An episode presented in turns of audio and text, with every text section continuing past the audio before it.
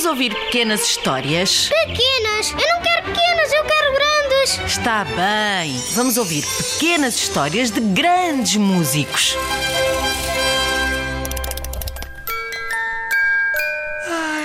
Reconheço esta música. Faz-me lembrar. Sim, quase todos devem ter adormecido ao som desta canção de embalar quando eram bebês. Quem a escreveu foi Johannes Brahms.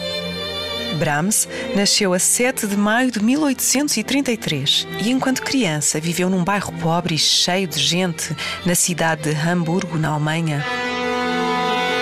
A família vivia num velho apartamento numa rua de muito má fama, perto do porto marítimo, com barcos, marinheiros, comerciantes e viajantes sempre a chegar e a partir para longas viagens.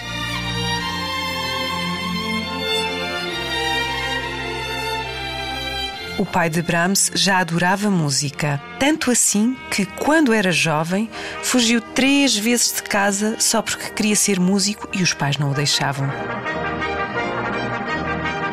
Ganhava a vida tocando em bandas. E em cafés e outros locais de entretenimento. Já sabemos coisas acerca do pai e acerca da mãe. Parece que ela já tinha mais de 40 anos quando conheceu o pai. Ah, e, e cocheava de uma perna. Tinha muitas qualidades. Era habilidosa, Costurava e cozinhava lindamente. até há quem diga que conquistou o coração do marido 17 anos mais novo. com um saboroso pudim no forno.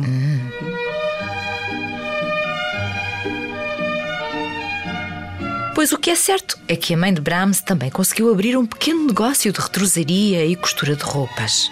Johann foi o segundo de três irmãos. Teve uma irmã mais velha e um irmão mais novo. Viviam o dia a dia com alegria. Até tinham canários lá em casa. E quando alguém fazia anos, havia sempre muitos brindes Vinho para o pai, e umas famosas gemadas de receita especial para a mãe e para os filhos. O pai tocava contrabaixo e vários outros instrumentos. Violino, Viola, violoncelo flauta e fliscorne. e ensinou o filho a tocar violino e violoncelo aos quatro anos. Mas Brahms, que também aprendeu trompa, o que queria mesmo, mesmo, mesmo era piano. Conta-se que certo dia o pai o levou à casa de um conceituado professor para ter aulas de piano. Mas o professor recusou. O que vale é que o pai tanto insistiu que o professor aceitou, contrariado, fazer ao menino um teste auditivo e. Surpresa!